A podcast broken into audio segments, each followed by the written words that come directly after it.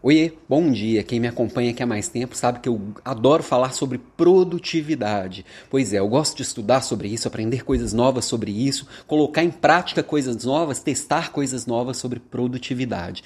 E aí eu tô sempre procurando gente falando sobre o tema, gente tentando falar coisas novas ou coisas diferentes sobre isso. Mas tem uma das coisas que a maioria das pessoas que falam sobre produtividade é, sempre trazem à tona, que é se afaste das redes sociais, fica longe das redes sociais. Quando você acordar, não olha para as redes sociais. Bullshit, para mim é besteira, tá? Porque as redes sociais só representam muito do que eu priorizo. Então, a questão não é se afastar das redes sociais, é utilizá-la de uma forma que faça sentido para você, claro, sempre para você. E aí é como se fosse a questão, por exemplo, uma faca. Uma faca serve para você matar alguém ou uma faca serve para você preparar um alimento, serve para você usar para cortar um pão, serve para um monte de outras coisas. O, a, o problema não é a faca, o problema é quem usa a faca. É a mesma coisa as redes sociais. Uma rede social pode sim ser um consumidor de tempo, de produtividade e ser um mar de besteira, desde que você priorize a besteira quando está lá.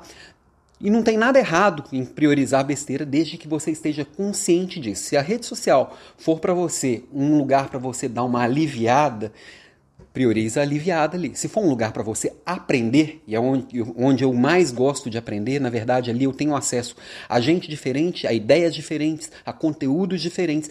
Para mim, a minha rede social, eu corro a timeline, o algoritmo preparou para mim só coisas legais. Eu vou lá no LinkedIn, no Facebook, no Instagram, tem só gente diferente, só ideias diferentes, para eu me inspirar e a partir dali eu me aprofundar nos temas. Claro que ali não é o fim, mas então prepara o seu algoritmo de acordo com o que você escolhe, com o que você curte, com o que você compartilha e o que você salva para ver mais tarde. Isso vai alimentando o tipo de coisa que você vê que é importante para você. Então use a timeline da sua rede social para se alimentar do que faz sentido. Se você está reclamando que está ruim, a culpa é sua, tá? Essa é a minha provocação de hoje. Tenha uma ótima sexta-feira. Beijos.